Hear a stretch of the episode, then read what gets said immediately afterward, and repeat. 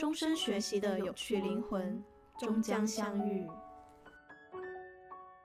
其实就是告诉我们，无论什么样的家庭，你养育出来的孩子，最后都会有不同、不同的、不同的问题。只是说有些问题可能比较严重，有些问题可能比较比较好，还可以有呃挽回的机会而已。还有一个类似的比喻，他说孩子就像一个玻璃杯，很透明，嗯，只要你拿起来，就一定会留下指纹，嗯，就是一定所有的孩子一定会受到来自长。对各方面的来自父母的，就是你再怎么呵护，你也会留下指纹，甚至有的有的家长会把孩会把这个杯子打碎。就是我们能做的，可能就是尽量的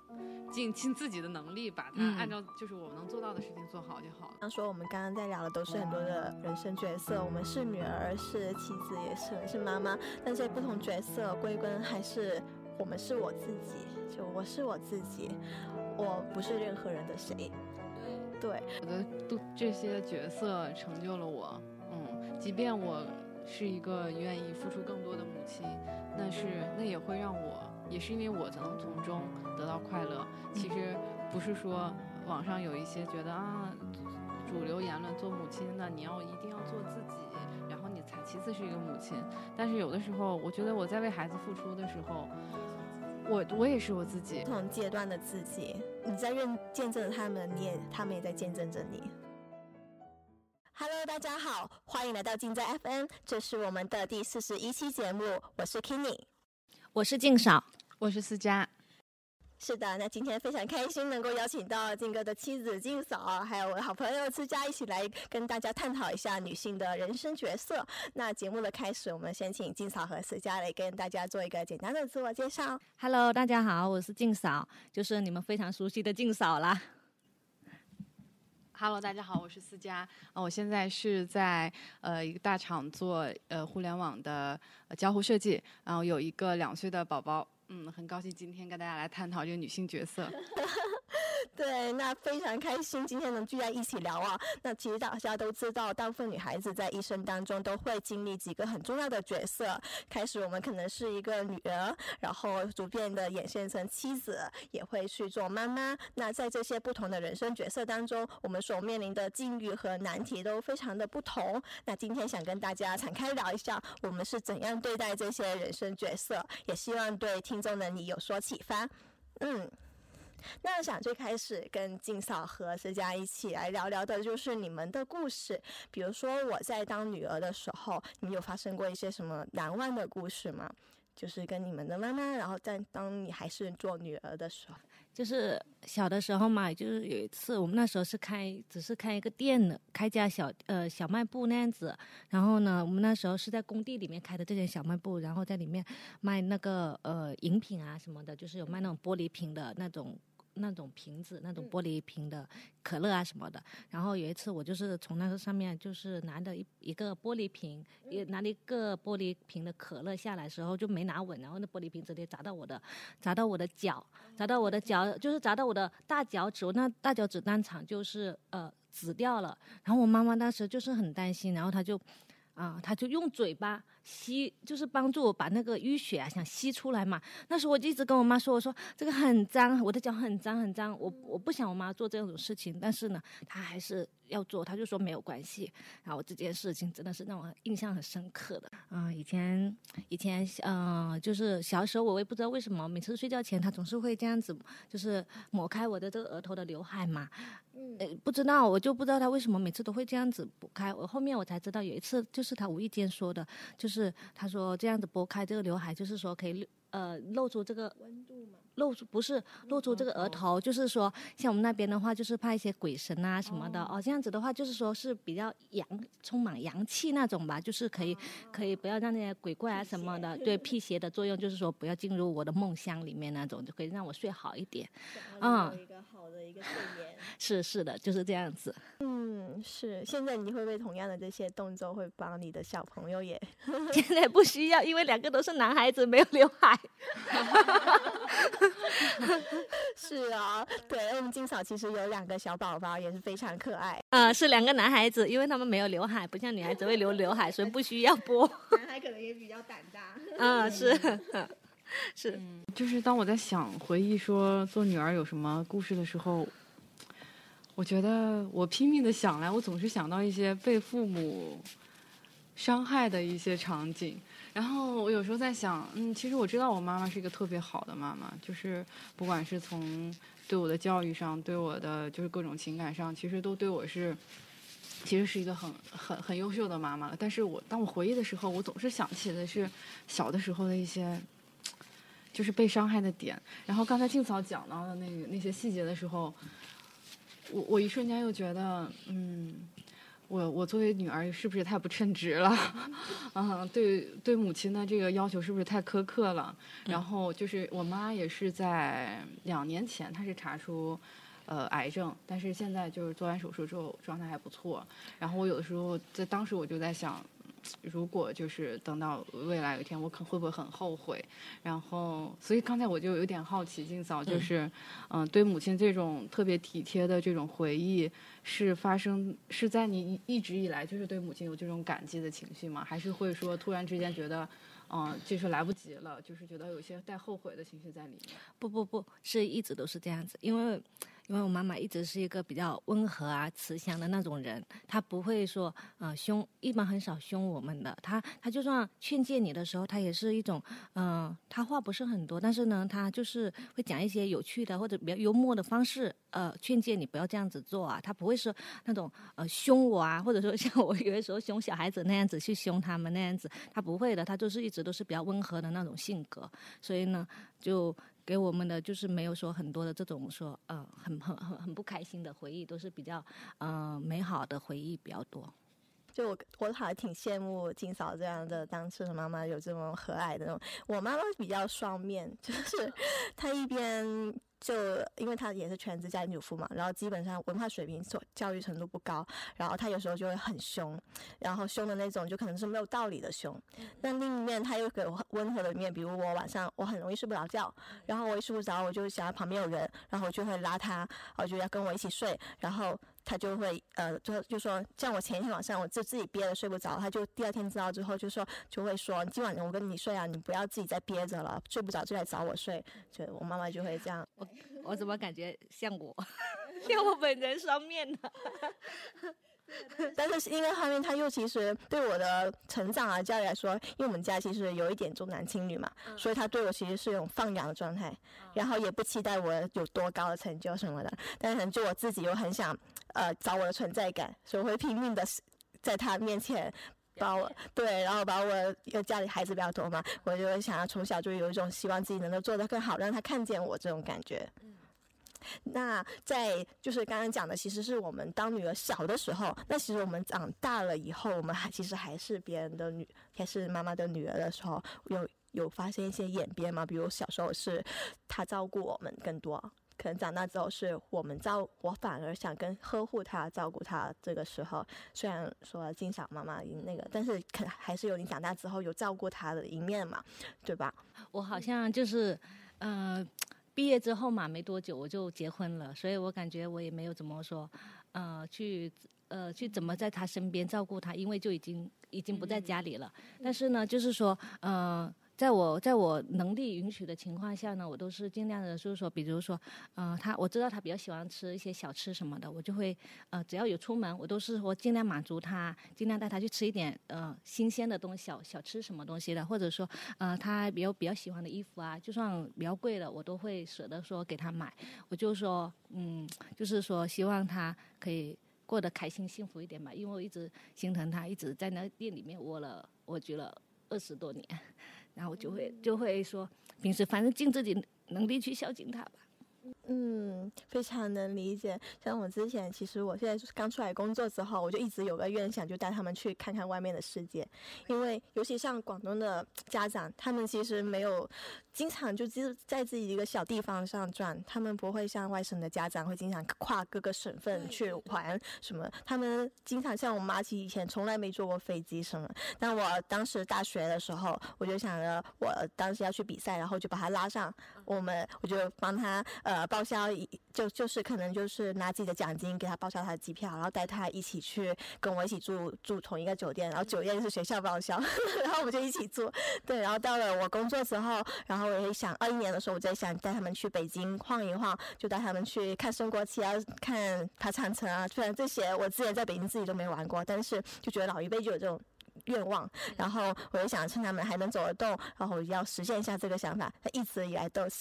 耽搁了好几年，今年才实现这个想法。当实现那一下，就带着他们晃的时候，我觉得心里还是很感动。就我终于实现了这个，带他们走到更远的地方。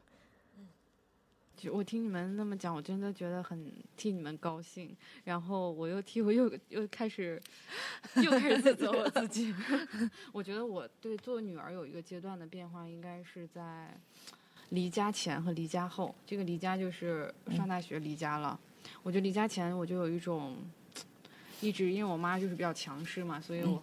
刚才静嫂说的，她妈妈特别平时语气特别温柔，我就觉得这个是一个。特别关键的点就是，也许你讲的内容，或者你教育的方式，或者你教育的内容，也许不对，但是你的这个温柔的方式是其实可以对孩子非常重要的。嗯。然后呢，我妈妈她主要就是在语气上经常是特别严厉。嗯。嗯，就是就是，而且处处就是控制欲比较强。然后我在。上学之前，离家之前都属于一个阳奉阴违的状态，就表面上他说什么我都 OK，然后私下我就哎就是去做别的事，我就想赶紧上学离开。然后上了学之后呢，离家之后就其实没有，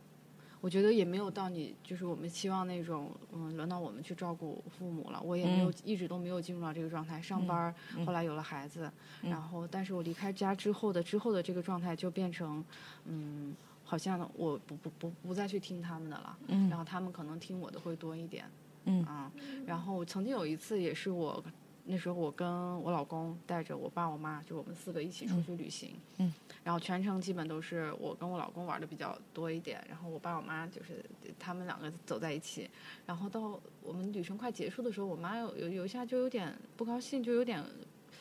掉眼泪，她说我觉得她跟我说，她说我觉得你应该多跟我。就是待在一起待一待，嗯。就是我就是那一刻就就又是内疚，就我作为女儿的一个主旋律就是内疚，就是就是一直在内疚自己觉得自己做的不好，然后我那一刻又是内疚，但是我又很难做到就是和平相处一段时间不不产生矛盾，就是这个我也很能理解，就像我跟我闺蜜，当时我们其实两个人一起带各自妈妈去比赛。当时一起去南京，但我闺蜜就会手牵手的，她跟她妈妈走在路上，但我做不到，我做不到跟我妈妈那么亲密的那些行为，我连就是搭着她肩膀，我都会觉得有点别扭，就就我顶多说我多给你拍照，然后多带你去吃什么什么的，但是我做不了跟那种跟我闺蜜那种家庭那种跟她妈妈能有那么那么的一个近距离的接触。我感觉应该可以。我我跟我妈妈 啊，是是都很亲密，然后呢都会挽手挽手的，就是很亲。我很其实我很喜欢跟我妈出去逛街啊什么的，因为我觉得我妈就是感觉就是可以成为朋友的良师益友那种啊。因为我觉得她有些以前跟我讲的一些话啊，像比如说呃呃，就是说我们一些那边可能就是叫做什么书多人自闲啊，就是。呃，这这样子的话，就是一些教育的一些话呢，我都会一直记在我脑海里。然后一些，然后呢说啊，不要跟男老师单独在一个房间呐，这样子的。就是说，然后以前我们那个时候，我们在那个农村上学的时候，都只能那个小朋友冬天的时候，我那时候觉得很惊讶，冬天小时候小朋友都很多光着脚上学的，然后我们都是穿那种帆布鞋、马布鞋穿上学，嗯，然后我那时候就。我妈就是教育我们，就说这种性教育啊，或者什么，她都已经就很早就已经植入我们的脑海了。就说不要跟男老师单独待一个房间，然后要穿帆布鞋，万一遇到危险跑得快啊之类的，就是有这种意识。所以我就觉得她的教育是非常成功的，就非常好。呃，倒不是说 成功了吧，不能说成功，就是前卫对对对，我觉得就是那个她的思想啊，就是还是还是蛮前卫的。就当时很多农村妈妈根本就不会在乎孩子这些方面的问题，嗯。所以就说，我就觉得他是我的良师益友吧。哇，真的很幸福，是就可以可以一起聊天呐，可以分分享说工作上啊，或者说生活上啊，什么都好像什么都可以讲。嗯嗯，我也很羡慕。我觉得我跟我妈妈关系更多是我带着她走。就是我妈，主要她一直以来，她后来很很少就不出来，就不在工社会上工作之后，她就很赖着我爸的想法。然后她有一些在社会的为人处事啊，她不太想得明白。然后我就会从小的时候我就开始是我给她灌输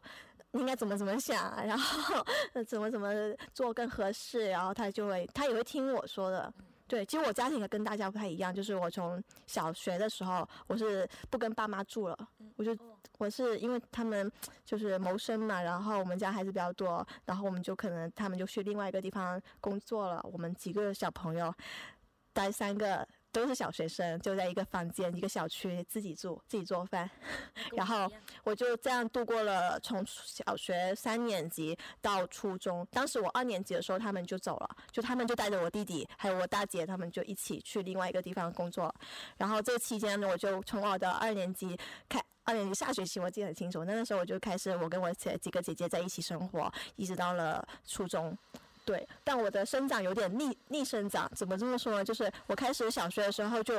有一段时间很赖他们，很想见他们，后来就慢慢的习惯了，说我们就是很难见面，可能几个月我几个月才能见一次。然后后来就到了我读大高中的时候，我就变成了寄宿式学校，那时候就每一周就可以回另外一个镇里面去看他们，所以在那时候反而变得更加的依赖他们。但我反而小学的初中的时候，我就不不依赖他们，就觉得。嗯可能刚开始见完面，比如说春节的时候，很长一段时间，大家一个寒假待在一起很开心，然后回去的时候就会很舍不得。但回到学校之后，就习惯了那个模式之后，好像不太不在身边也可以。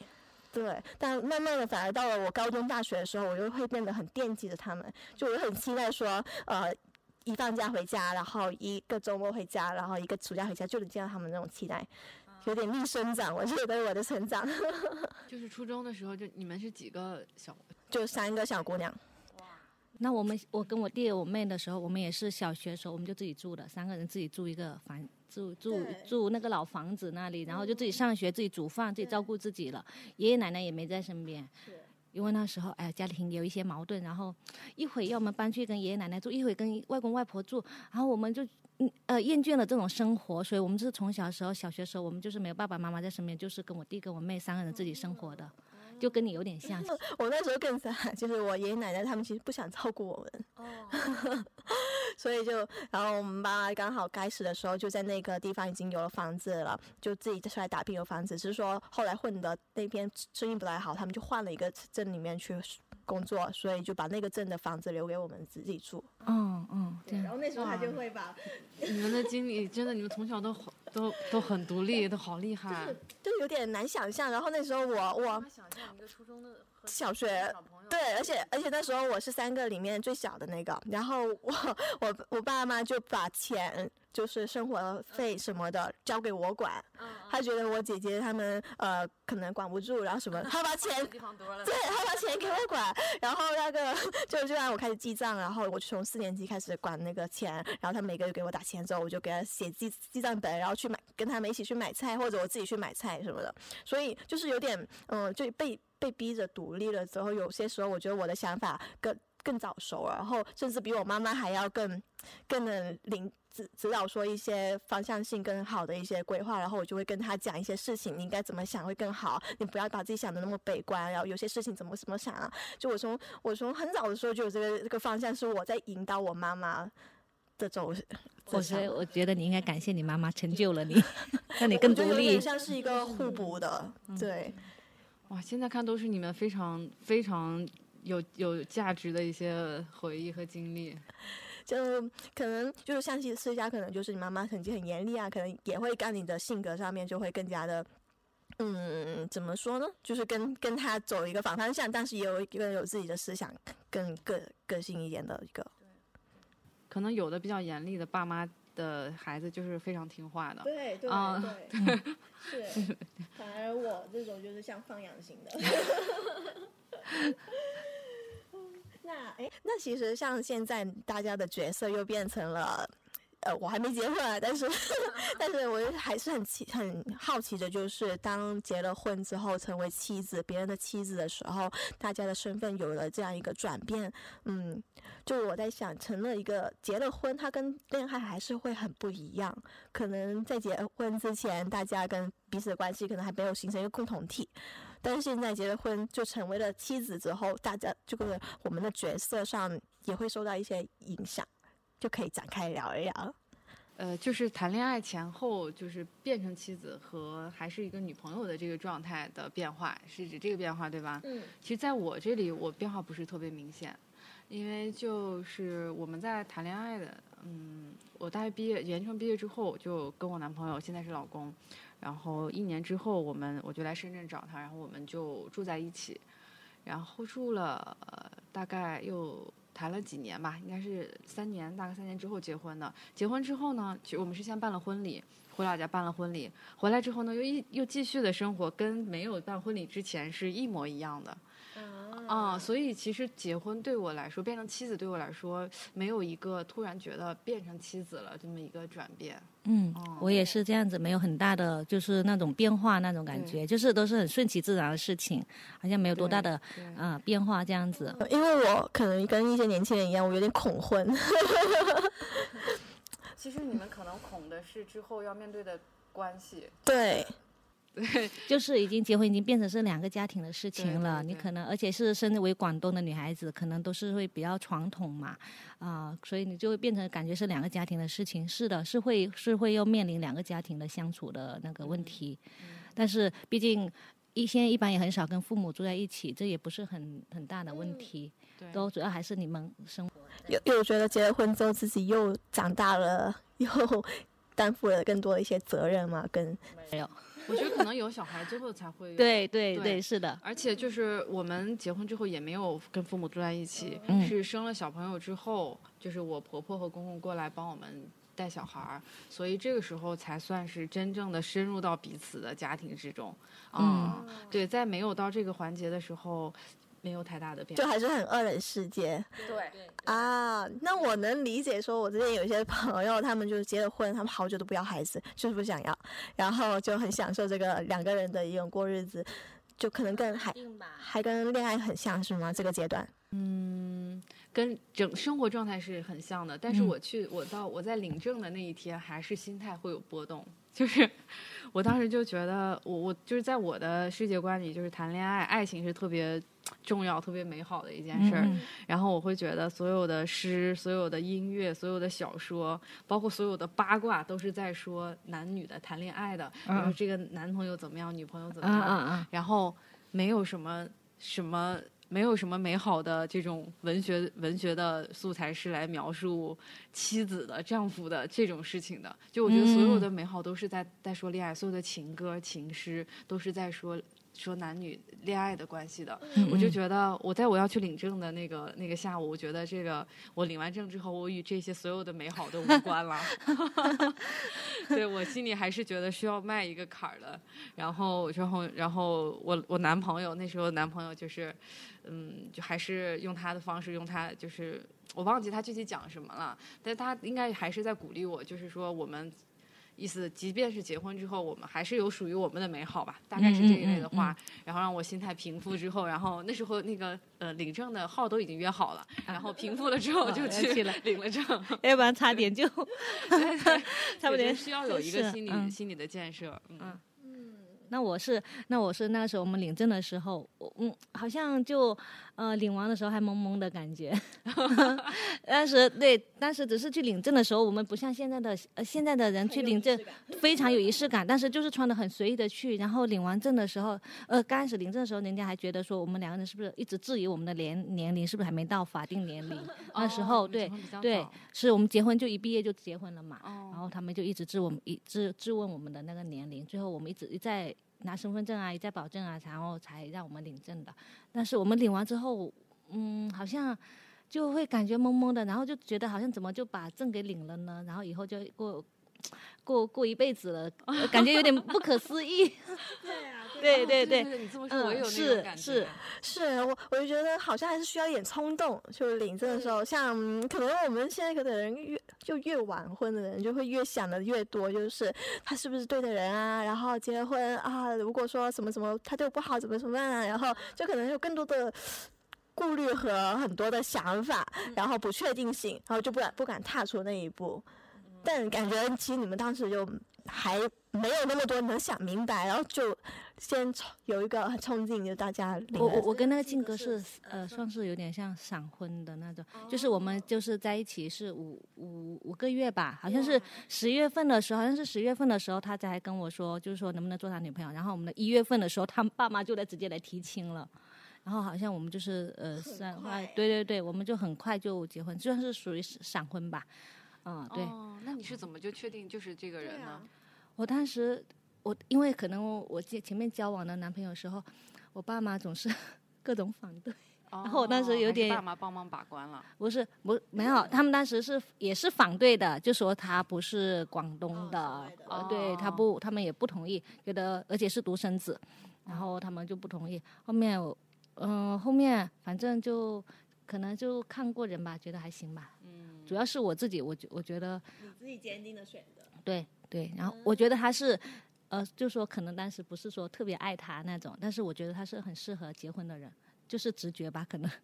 嗯挺好的对相信直觉。对，然后就没有想那么，对，没有想说不会想很远啊，很多那种，可能还是像什么有点冲，需要冲动吧。对呀、嗯闪婚，而且当时也很有勇气。对，嗯，我我觉得好像就是，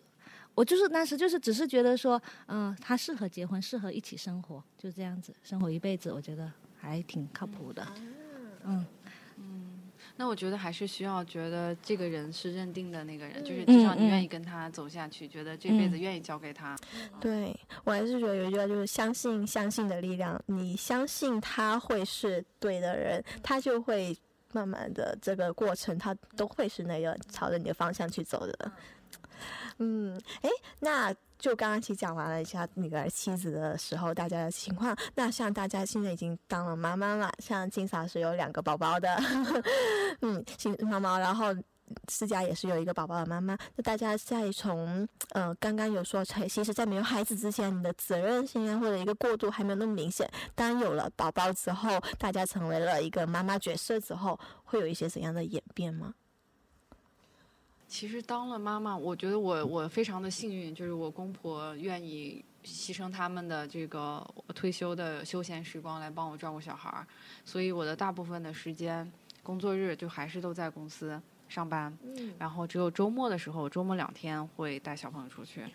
嗯，所以我的整个呃可能需要适应的主要是在于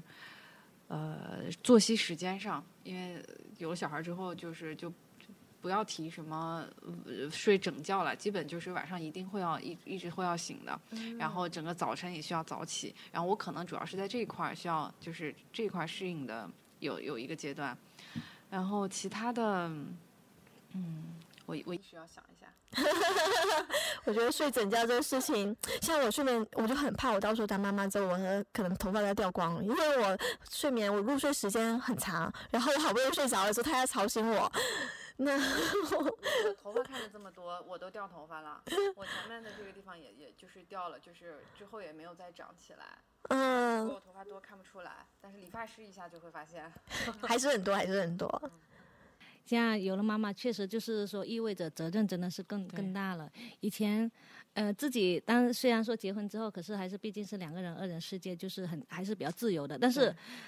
就是有了孩子之后，感觉就是一个枷锁，把你捆困在家里了。对你，你就是说，像比如最简单就是说吃东西的时候，你一般也先要。要要照顾他们的口味，不能吃辣啊什么的。那呃，以前呢，我就是说都会尽量煮他们怎样的。现在呢，我决定了，说有的时候煮他们喜欢吃，我自己也要给自己吃点我喜欢吃的。然后对对对，然后像有的时候你出门啊什么的，你不得不带上他们啊。他们毕竟原来还小孩，不能完全放在家里嘛，是不是这样子？对。对，我其实，嗯、本来是我那个呃，就是他们爷爷奶奶是可以过来说哦带的，就是但是因为跟奶奶的，就是一些奶奶因为会比较宠爱孩子嘛，一些教育的观念啊什么不太一致，所以呢，我们最后还是把就是呃就是自己自己全部接手过来了这样子。嗯，对，我觉得全职妈妈的一大焦虑就是对孩子的这个嗯育儿或者说陪伴上，嗯就是嗯呃，我我刚才说的是全职妈妈嘛，我嗯说的是职场妈妈啊，就是作为我就是。我既想工作，但是呢，嗯我又想到孩子平时大部分时间是跟爷爷奶奶在一起的，嗯嗯所以孩子的塑造就是就感觉爷爷奶奶的这个影响会更大。嗯。然后，如果说对爷爷奶奶的，就是长辈的这个教育方式，如果觉得有有不能接受的话，那就是需要需要需要妥协，需要平衡，就是不能对对不能又想要又又想又这样又想那样，所以我我也想过我，但我总我我其实挺佩服做全职妈妈的，就是我其实也想过这样，但我总担心因为我从来感觉之前都按部就班的，我总觉得，嗯、让我突然选择就全职妈妈，我可能就有点害怕。但是嗯其实我觉得这是一个对孩子特别好的方式，就是可能等孩子大一点，你可以再去选择工作嘛。嗯我觉得这个在我看来是更更合适的一种方式。其实就是说，你如果是家里是有长辈帮我们带孩子的话，我们的教育啊，就是说会呃束手束脚，然后会投鼠忌器。就是说，比如说你跟老人其实是很委婉的表达这个意思，但是呢，老人一下子他有可能一下子不高兴，觉得我我没有功劳还没有苦劳嘛，然后呢，一下子他就。像我们就是说会撂挑子不干这样子的，那我就觉得我就是觉得我很很就是说，因为因为他带，反倒是说变成说，呃，我我我不能，我对我的孩子没有自主权，没有自主的教育权，我我什么都要说听他的，然后要照小心照顾对方的感受。我觉得这样子他累我也累，我觉得这样子还就是在彼此的内耗嘛哈，我觉得这样子还是很不值得的。然后相对。嗯，怎么说呢？就是说，当然了，谁都是希望说出去工作了，但是实在是呃，就是像我曾经看过的一个马伊琍的采访嘛，当时他就说了大概的意思哈，我是说他的大概意思就是说，没有一个女性呢，既能成为，既能说成为在事业上能有能有呃成就，然后呢又能可同时照顾好孩子和家庭的。他说，如果有的话呢，就是必定他的后面会有很多人支持他，支持他。我非常赞同这句话，因为我是自己深有体会，就是说你不可能说鱼和熊掌是不可能兼得，就不可能说既要有事业上。呃，攀上高峰，然后呢，嗯、那家庭生活又可以又可以说照顾的好好的，那不可能的。所以呢，肯定要有取舍，取舍。所以呢，现在是说，至少是说，我现在还是说，我觉得孩子的就是教育啊，各方面还是更重要。嗯，然后我觉得，因为孩子他小的时候对妈妈的才会有一些回忆，才比较那个性格也比较可塑嘛。那等到他后面的，像我那个老大，就是其实也不是说完全不好，有的时候也是天生的，他就比较倔强之类的。就但是呢，就是你再想要扭转的话，就比较困难这样子。所以还是说，嗯、反正就是有取舍，看你要想要什么吧。嗯，我说的对。然后我的担心就是，其实我事业也没有说有什么成就，然后孩子也没陪着，就是 就是有这样的一种感觉。对，我觉得世界还是很。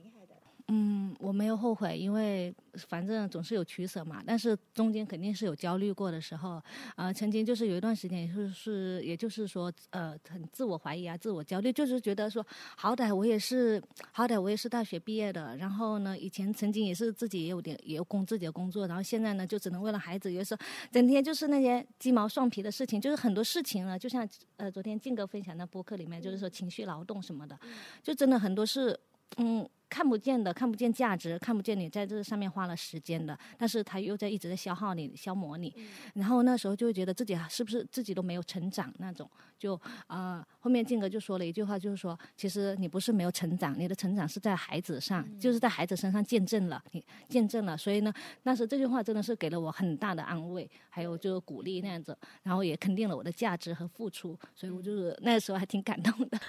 对，我觉得就是虽虽然我们说之前阿德勒有个心理学就说的是客体分离啊，就我们管不了别人，我们只能管好我自己。但事实上，我觉得有些时候他这个个论这个道理好像不太能适适用现在很多情况，比如像静嫂，像静嫂跟你的很多时候其实跟孩子的相处，你就是把你的你的课题就跟孩子的课题是融合一体的，你们不能说是互相分离，说我做好我自己，然后我的成就我的成果，只能说描述性的跟大家讲，但其实它就是反馈在孩子的身上，孩子是你的课题，成为了一个你的一个影响物。我是那个项目经理，是 是，嗯，是，对啊，我觉得静哥当时安慰也是非常的到位，嗯，我所以嗯，还是很有成就的，做全妈妈的一个角色。至少，然后后后面不是说会自己有的时候说，呃，比较喜欢画画嘛，那时候就，呃，报了一个线上的课程，就自己自己也去画。后面后面为什么会停掉呢？也是因为说，啊、老是熬夜，有的时候就是孩子睡着了才安完全有属于自己的时间，完整的时间。要因为进入状态也要时间，然后有的时候会画到两三点，我觉得太晚了，对对自己各方面都不好嘛，所以我就停掉了这样子。就是说自己现在孩子慢慢的会呃，就是说至少他们大一点了，生活起居上不用照顾的，花那么多时间了。那我就说希望自己早一点呃自己感兴趣的事情去做。有想要大概可能等孩子都上小学了的时候，你有想要再重新重拾一下自己的兴趣啊，或者回到职场嘛？嗯，职场呢可能应该不回了，但是呃自己的兴趣爱好呢，我觉得还是可以可以培养的起来的。哎，那思佳，像你其实没有选择，就是像是成为了职场妈妈，我觉得兼顾的事情也挺多的。就你心里其实多了份惦记，你要惦记着孩子在家里，然后再被爸爸、自己的爷爷奶奶他们照顾的好不好？就对，像我其实现在在家里，我就有个猫猫，我就怕它自己在在家里有没有有没有搞事情啊什么，我就会看远程监控看一下它怎么样。就连我还没有孩子，我只有个猫猫，我都会这样。那我在想，如果有孩子的话，我还不在他身边，我得多惦记着这个。嗯，确实是会惦记。嗯，我安慰自己的一个方式就是阿德勒的课题分离，就是就是我既然我安慰自己，就是我我能够控制的，我能够就是决定的，就只有只有这些了。就是也许我的小孩他就嗯注定需要。承担跟爸白天跟爸爸妈妈见不到，然后要跟爷爷奶奶在一起，就是他，这是他要去面对的，嗯，而且以后他有更多他要面对的问题，这是他的人生。然后我如果总带着替他觉得嗯不开心的这份情绪，那我就压力太大了，就是更加压力更大了。我得让自己稍微轻松一点，然后我会用这样的一个念头，让自己不去想他可能会因为想妈妈或者怎么样不开心。嗯，对对，那是他要面对的问题。但是你的情绪，其实一个乐观的妈妈呢，这种情绪也是会影响孩子的，潜移默化影响孩子的。呃，其实或许在孩子眼里，可能他有的时候会想妈妈，但是在他眼里，可能他有的时候会觉得这也不是什么多大多大的事，多了不起的事情。而且之前像学校讲座也有，呃，一个讲师讲到，就是说，无论他举了很多例子，其实就是告诉我们，无论什么样的家庭，你养育出来的孩子，最后都会有不同。不同的不同的问题，只是说有些问题可能比较严重，有些问题可能比较比较好，还可以有呃挽回的机会而已。所以呢，我觉得跟你这个其实真的完全不用说太担心孩子在家里的，就是说你你你去上班，嗯，那孩子在家里的情况，其实我真的觉得没有什么必要。就算我全职妈妈，我也我也不能保证说以后我的孩子就一定是呃。按按照我的我我我写对是的是的，所以呢，还是大家就是要放宽心这样子。哎，我也有这种嗯，也有这种想法。我也看到一个类似的比喻，他说孩子就像一个玻璃杯，很透明，嗯，只要你拿起来，就一定会留下指纹，嗯，就是一定所有的孩子一定会受到来自长对各方面的来自父母的，就是你再怎么呵护，你也会留下指纹，甚至有的有的家长会把孩会把这个杯子打碎。就是我们能做的，可能就是尽量的。尽尽自己的能力，把它按照就是我们能做到的事情做好就好了。就是不管怎么样，孩子都一定是会，就像那个会可能不同的问题都是会存在。对，嗯，是的，对，所以不用说这方面太焦虑哈。对对。然后我现在上班前，我就会跟他说：“我说妈妈上班的时候也会想你，然后妈妈工作一会儿，然后休息的时候就想就就会想一想你。然后呢，但也不影响妈妈工作。然后你呢，你的工作就是好好玩儿。嗯，你呢玩一会儿之后呢，你累了，你休息的时候也可以想一想妈妈。然后我跟他说过几次之后，有一天他就问我，他说：妈妈，你上班时候也想我吗？我说：我也想你。就是就觉得这可以觉得，哎，他可能理理解了这个，会有对他有一点有一点改变。对，就是每个人都有。要告诉他，每个人的呃不同年龄啊，或者什么，呃都会有不同的角色哈。就是说他的角色是当好一个小朋友，就该吃该吃该吃吃，该玩玩该睡睡的。对我们那妈妈必须出去工作，但是没办法，要没没工作就没有饭吃啊。嗯，想起来我妈可能以前我爸妈就有跟我说，没办法，我们不我们不分开住，我们不去那边，你就没有你没办法读书了呀。是的。对，但其实我也确实在想，就是，嗯，我们虽即使再有掌控欲的人，也是没有办法完全左右一个人的人生。即使这是我的至亲，即使他是我很在乎的人，但也是要有他自己成的一条路要走。就。像我爸妈，其实当当时他们选择放养我，我觉得他们在赌了，在赌你会变好还是变坏。但可能就我选择了变好，这也是可能当时就是我看到了他们的辛苦，所以我没有选择变坏的那条路，就变成反叛啊什么的，反是在往更加呃希望自己走得更好的一条路去走。嗯，包括我觉得以后如果我们都有自己的孩子，我觉得假如我有孩子的话，可能我会更可能也会像私家这种会多一点，就是让他走他自己的路。嗯，就是我我就放手给他他的爷爷奶奶管吧，就是 或者对对对，只要他能能健康的长大了之后，觉得我的价值观我也会慢慢的传授给他，但是他吸收得了多少，也是看他自己的一个造化。嗯嗯，是的，是的。可能如果我们这个谈话发在几年之后，可能我们就聊的是怎么鸡娃了。就是现 在我们可能还没到娃特别需要鸡的那个时候。现在我身边好，对，不是现在我身边其实都是很鸡娃的，但是我和静哥就是说尽量的还兴趣班。对，是有兴趣班，只是说呃，就是说选择他自己感兴趣，就是说不会像现在真的是，呃，听说五年级的就已经学完初二的知识了，呃，然后代码都学完了。对啊，所以我就觉得那孩子真的是觉得。完全没有童年可言了，真的，就适当吧，我觉得。嗯，我我是反对鸡娃的，就是说太那种太厉害的那。对我以前去机构里面当过补习班老师嘛，然后那时候我就看一些孩子，他从初中到高中，每个节假日周末他都在那儿。我今年看到他，我明年还看到他，因为我当时其实是每年的三四月份在那兼职，然后三三到五月份，然后今年和他明年，他今年读初三哦，明年他读高一了，他还在这，他的五一、他的国庆全部都是在补满他平时上课的那种语数英的课程，他不是说拿那些时间来去学那些兴趣爱好，或者你我我觉得我的未来可能更倾向于让他去学些音乐啊，或者去画点画画啊，这些是培养他的一个一生的爱好，跟。我觉得像学习、工作这些都是他以后都要面临的很苦的事情，在他晚在他童年的时候，可以让他再去享受生活上的一种娱乐。是。嗯，哎，那其实就是刚刚其实聊了一下大家的故事，呃，哎，我还想再问一个，就是，哎，那如果说大家在呃这样当妈妈的时候，你最想孩子将来能够听懂、听进心里的一个一句话是什么？这个问题我仔细想了一下，我没有想到，但是我只想告诉他，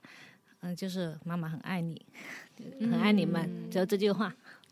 真的，我我也有这个感觉，就是，嗯，可能我我跟金晓都有一个，就是没有抱着。说教孩子或者一定想要就是教育他的怎么样的一个心态？嗯，对，就是没有想过说一定想让他听听哪句话。那我我的我我想到这个问题的时候，我第一反应就是我对他的期待，我就是希望他能够勇敢。嗯，就是从我从最开始怀他的时候，我就希望他能够勇敢自由。嗯，就就是这样。嗯，大家当不同的角色下的时候，你觉得就是当。就是不同角色他们这些差别，比如说我们在当女儿的时候，更需要什么样的一个品质啊，或者说我可以做什么，然后我我不可以做什么。当我当妈妈的时候，我又可以做什么，不能做什么，这样的一些选择自由吗？嗯，要不我说当妻子的这个感受吧，就是我觉得，呃，因因为我嗯谈恋爱时间也比较长，就我感觉从谈恋爱变到妻子。嗯，可能也不一定要，也不一定要进入妻子的状态啊。就是我在这个呃两性关系里面的感觉，就是体会，嗯，就可能以前从一个比较，也不能说作，但是我觉得我之前作为就是谈恋爱在女生这个角度，我的作的方式可能有点像我我母亲我妈在他们的关系中，她的状态就是控制欲比较强，然后说话经常语气很不好，然后很容易情绪化的去表达，然后这个点呢是我。首先觉得，包括包括做就是跟我老公结婚之后，我觉得是非常容易影响夫妻两个人状态的一件事儿。就我发现每次我们闹别扭，可能都是因为我先发脾气了，或者本本来可以好好讲那句话，我用很不好的语气讲出来了。就是我觉得作为妻子的一个点，就是可能是作为所有与人相处的一个点，就这个大家经常描述的就是不要情绪化的表达，但是要表达可以理性的表达情绪。亲人面前很。对，越到亲人面前越难。就是我觉得我，嗯嗯，但我就是一直在，我觉得这一点是我时常提醒自己，嗯，要就是作为妻子，因为跟我老公相处是最多的，聊天是最多的。平时大家同事大家都会很很注意的，就是不会那么容易的。所以我觉得，就是我觉得做妻子要做或者是不要做，就是你刚刚提的那一点呢，要注意的一个点。嗯嗯嗯，我的一个感受。嗯，像我觉得就是说做女儿的时候呢，就是说会比较自由啊，然后像呃也会就是就是说像对对父母的话，我们就是我像我的话哈，我不知道别人，我就说我对我爸妈在我爸妈面前就会比较随意发脾气。哦，像如果在在靖哥的面前的父母面前，我就绝对不敢，对不对？就不好那样子随便发脾气嘛。啊，对，所以我就是说，像 Kenny 说的，就是说越亲的人呢，你可能就会越卸下自己的防备啊，然后呢，越释放自己的情绪嘛。所以就像你对你老公也是这样子的，所以我们就会不会去考虑方式方法，直接就是我是怎么样的我就怎么样，我说我我想说什么就说什么，不会说在乎会不会伤到对方、伤到父母什么的，啊、所以就说做女儿来说是相对自由啊，还有就是说可以比较呃使性子的那那种嘛。那像做做妻子的，我觉得就是呃。像我跟静哥相处嘛，我其实也是个很感性的人，然后跟他相处之后，我就觉得我会变得理性一些，就是因为他看待事情，他他他像同样一件事情，在我看来，我会只在乎自己的情绪，我会觉得这件事情让我不高兴，或者说嗯、或什么，但是他就是会跟我理性分析这件事情，然后呢，如果遇到困难，他就他不会向我发牢骚啊，或者说抱怨啊，或者什么行为，他只会告诉我说，那我们遇到这个困难，我们遇到这个问题。要怎么去解决？所以我就觉得，就是理性当妻子的话，就是我现在是跟上他模式，会稍微理性一点了。但你有没有发现，有些时候你可能更需要他先情绪上的安抚，再跟你讲道理？是的，有的时候太直男了，真的是很，就是说他根本就 get 不到我们的点，根本根本根本就不知道我我为什么生气啊，或者说为什么我会不高兴啊。他只太理性的去分析这些事情，我觉得我会告诉他，嗯、那那那我说，如果你都不能让我哭泣一下啊，或者说让我让我发泄一下，那我要你干什么？这个问题可能你你也知道答案，嗯嗯，即使他不跟你分析，你也知道答案。但是呢，你就是想发脾气，就想让他先哄哄你的情绪，对，知道你的不开心，然后知道你的烦恼，然后即使一个拥抱，他也已经帮你解决了问题。对，但是他就是这样子，他就是很直男的，我们来一个一个说明。对他就是觉得我好像我好像有些时候就是我心情特别不好，我就是或者跟他闹矛盾，我哭了，他都不会安慰我的。他说等到最后，他现在会了。以前刚开始的时候，他很直男的，他就觉得这件事情觉得不值，根本就不值得哭，或者根本这不值得闹矛盾、发脾气这样子。我就觉得太不可思议了，我就觉得这种人早知道该那时候应该为什么要为什么要嫁给他呢？些真的很直男。那他后来为什么知道会我直接改接变了？我直接跟他说的。哎，我就我对对对，我觉得这个特别重要。对，嗯，因为男生，我觉得他说他跟我说过一句话，他说，啊、如果你想我想我做什么，你想我什么，告诉他，告诉他，他照做就对了。对，真的直男的真的是这样，嗯真的是这样。应该大部分男生都是这样。对，嗯嗯嗯，对，我觉得这个点也是特别重要的。可能我觉得前几年在网络上有很多文章就是在讲这个事情，就是就是女生要一定要把自己的想法说出来，不然就是直男真的是不知道。我一当时也看了一个例子，就是那个那个女生她是在孕反，特别难受，她第一次去吐，去跑到跑到洗手洗手间去吐，然后特别难受，然后她老公就在旁边打游戏。然后也不会管他，因为她老公可能真的不知道这样的一个人是需要去拍拍背、需要去接水的。嗯，然后她呢就很理性跟她老公说：“说下次如果我再这样，我需要你过来帮我拍背、帮我接水、帮我帮我就是呃来旁边照顾我。”然后等她再一起吐的时候，她老公立刻就就完全按照她之前提提到的要求，嗯嗯嗯就就会去呃关心她、去照顾嗯她，并且之后的每一次都甚至越做越好。嗯嗯嗯，就是就是直男真的是需要。对，嗯可能嗯人和人之间都是这样，就有的时候不说出来，对方真的不知道你可能有这样的一个诉求。对，如果就直接下结论，就说他就是那么不不懂我，他就是喜欢养玩连人玩游戏都不管我的那种。如果下了这个结论，这些夫妻关系可能就越来越恶化。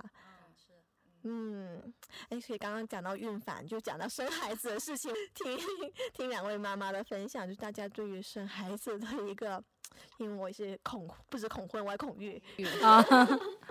嗯，我应该是嗯生孩子中非常呃艰难的一个就是典型案例了，就是我属于顺转，就生的过程属于顺转剖，哦然后就是本来想顺，然后就就是催产催了三天，然后催了三天，终于可以生了。上了一上那个产一上要生产的那个产床，那护士那个就是已经透露出来，我八成是生不下来了。嗯然后我生了三个小时，然后又拉去剖腹产剖了。哦，那你是胎儿太大吗？我是一直小孩没有发动，哦，我就到了最后是最后医生说你到时候呃四十二周还不发动，你再来住院，然后我就来哦住院，然后也是一直没有，就一直催催催。那就相当于遭了两次罪，又顺又又对剖。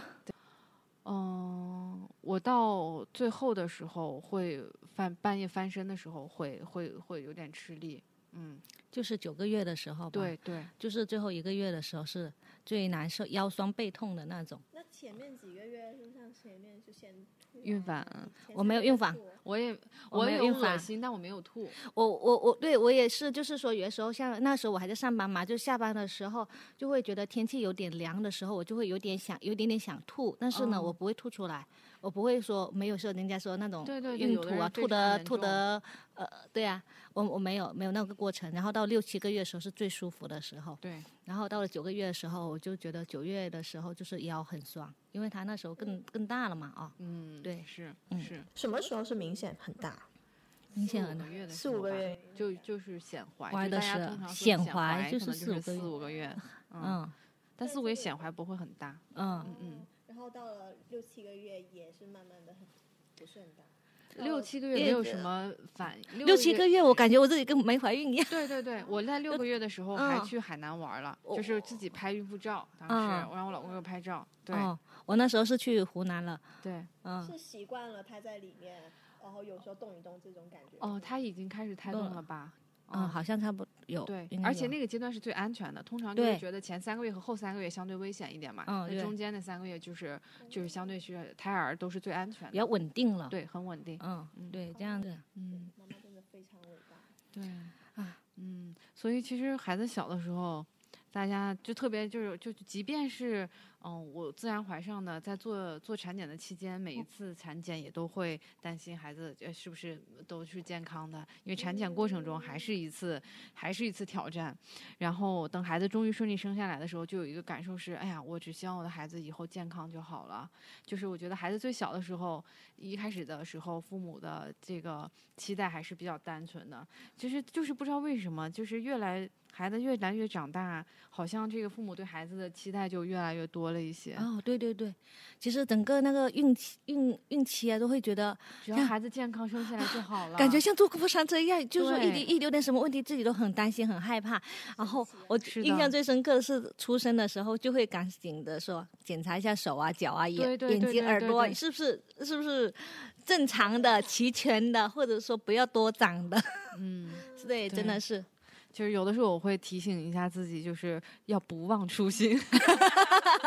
就是对，就是 在准备要鸡娃的时候，对对，想想当初觉得只要孩子健康就好，现在你孩子这么健康，你还想要什么呢？你还有什么祈祈嗯祈求呢？对思佳这点，我就觉得，嗯，我也应该学习一下。有些时候，呃，就是说边上的家长特别鸡娃的时候，自己有的时候也会焦虑嘛，哈，嗯嗯、但是他这样子说不忘初心，也是给对我自己的一个提醒。对对对对自己一个提醒，就只要嗯他健康长大，对是对是。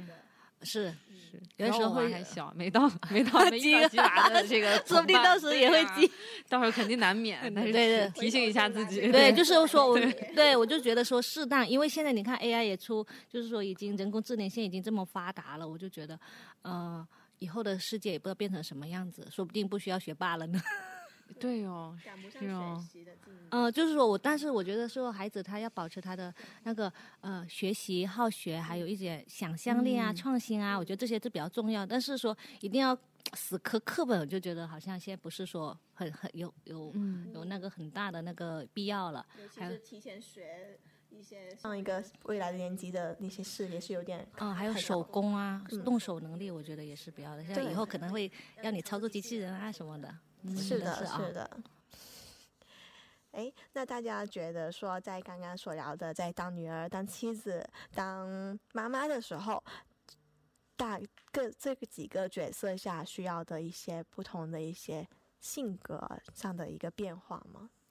或者是一些关键词吗？哦，我觉得我在当妈妈的时候是有变化的，嗯就是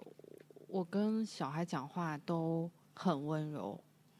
然后就是我什么时候我自己是有刻意的，我觉得我我之前就跟嗯我朋友聊起，说我跟我小孩讲的每一句话，基本都不是脱口而出的。都是我会想一下之后才讲出来，然后呢，有一次我妈就在跟别人讲，我妈听到我经常她听到我和我小孩讲话，然后她跟别人讲说，嗯，佳佳跟孩子讲话都是轻声细语的，然后就是，哎，我当时一听我就在想。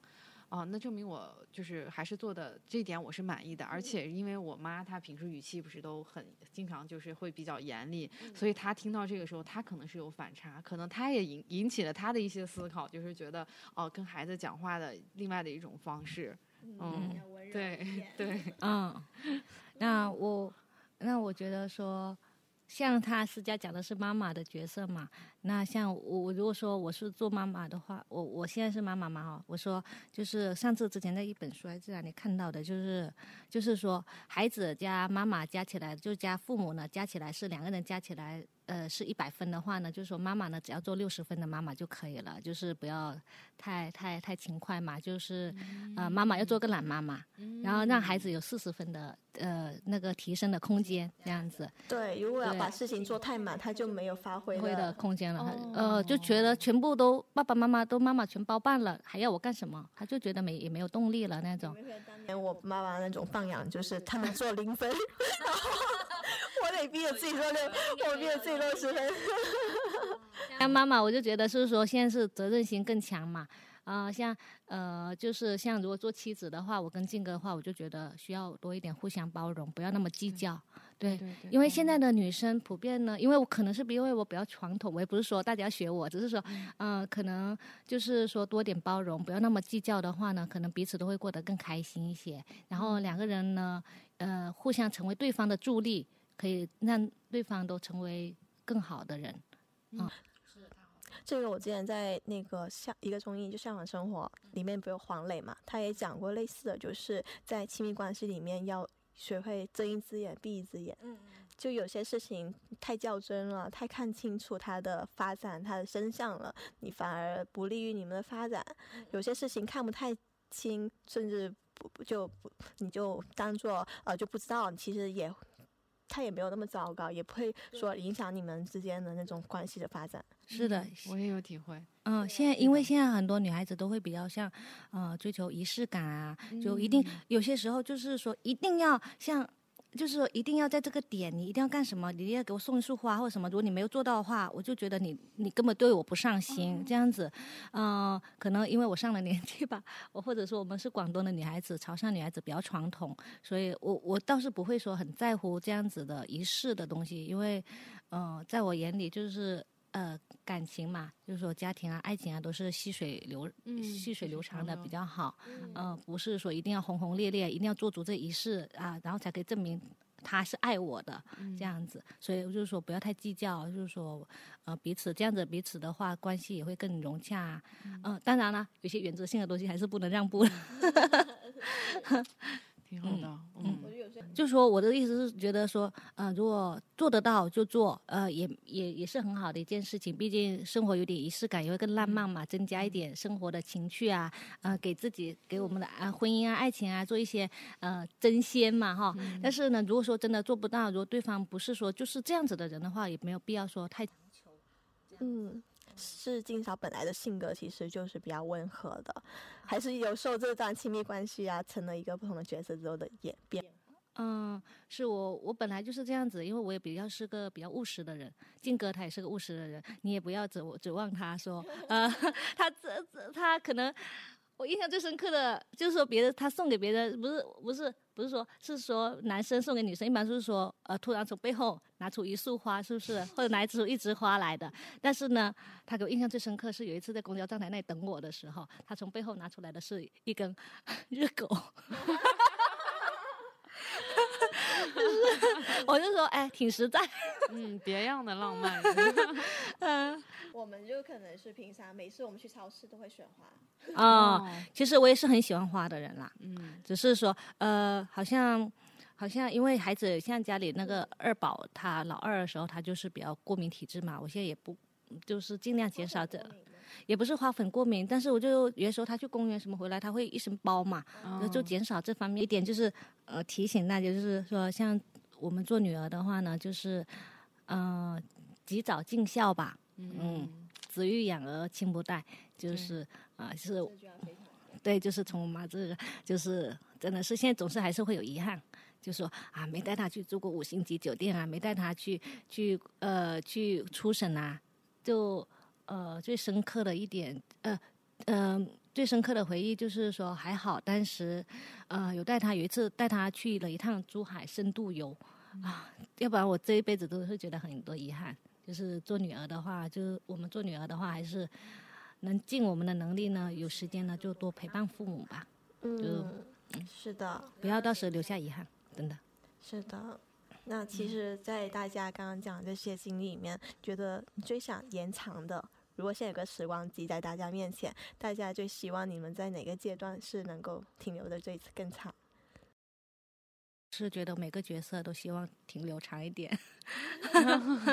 做女儿嘛，做女儿毕竟是被被呵护、被保护。呃，虽然父母也有凶自己的时候，但是呃，还是被被人关爱嘛，有靠山嘛。那做妻子的话呢，呃，跟静哥也是算是呃相知相爱，也是相守到了这么久，也会想说跟他说，嗯，在一起更久嘛。那呃，当母亲当然是更希望说可以庇护呃孩子一辈子了，可以说在他们困难的时候，以后他们困难的时候，可以成为他们的呃那个助力，或者说可以成为他们的那个庇护所，这样子。嗯，认同金嫂说的，都给我嗯对，真的，对，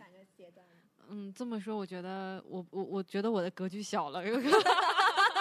没我刚开始想的是，嗯，我希望谈恋爱的阶段再长一点。对 对没有没有，可能我是说这个就是可能潮汕女孩子从小教养的那种，就是已经我都觉得有的时候和、呃、对顾家或者说比较会为家人着想的这一点，嗯，是，但是潮汕女孩子呢，就就是说在外面给的嗯呃那个印象都是说贤惠嘛，顾家嘛，呃，这点就是说有好有坏，因为有的时候会很容易呃就忘记自己，就是就会不会太为自己着想。我觉得这一点也是我不太提倡的。现在的女孩子总是还是要有一点自己就呃多为自己考虑一点，嗯，嗯然后呢也要兼顾呃，当然也要兼顾家庭啦。嗯，爱自己，就是我也是觉得，就是讲到最后一个给大家讲的，就是虽然说我们刚刚在聊的都是很多的人生角色，我们是女儿，是妻子，也是是妈妈，但这些不同角色归根还是我们是我自己，就我是我自己，我不是任何人的谁。对，对，然后呃，然后就是刚刚金嫂说到我的性格，可能我们性格，我是一个贤惠的人，我是一个顾家的人，这其实也是你自己，你只是从而散发出散发出你影响了这些亲密关系而已。嗯，对，我觉得你刚刚做的说的特别好，就是我们我的都这些角色成就了我。嗯，即便我是一个愿意付出更多的母亲，那是那也会让我，也是因为我才能从中得到快乐。其实不是说网上有一些觉得啊，主流言论做母亲的，你要一定要做自己，然后你才其次是一个母亲。但是有的时候，我觉得我在为孩子付出的时候。我我也是我自己，我就是一个，我就是人类的天性，母亲就是会照顾孩子，嗯，就是会为孩子付出，所以在那一刻我也是我自己，嗯我在这些众多的时刻中，我都是我自己，嗯，嗯，是的，嗯，对，很赞同思佳讲的。是的，就是不同阶段的自己，你在认见证他们，你也他们也在见证着你。总结的真好。好呀，非常开心今天跟大家的一个互动分享，就是那感谢我们的听众朋友们今天的收听，我是本期节目制作人 Kenny，本期嘉宾有我们的好朋友金嫂，还有我们的思佳。那如果你还有想了解的话题，可以直接在留言评论告诉我们，我们会邀请更多有趣的朋友来为大家做分享。如果你也喜欢本期播客的话，就一键三连，分享给你最需要的朋友们吧。我们的播客现在也会同步上线到喜马拉雅、网易音乐、小宇宙以及苹果 Podcast，欢迎大家的关注。那我们今天就这样，拜拜，拜拜。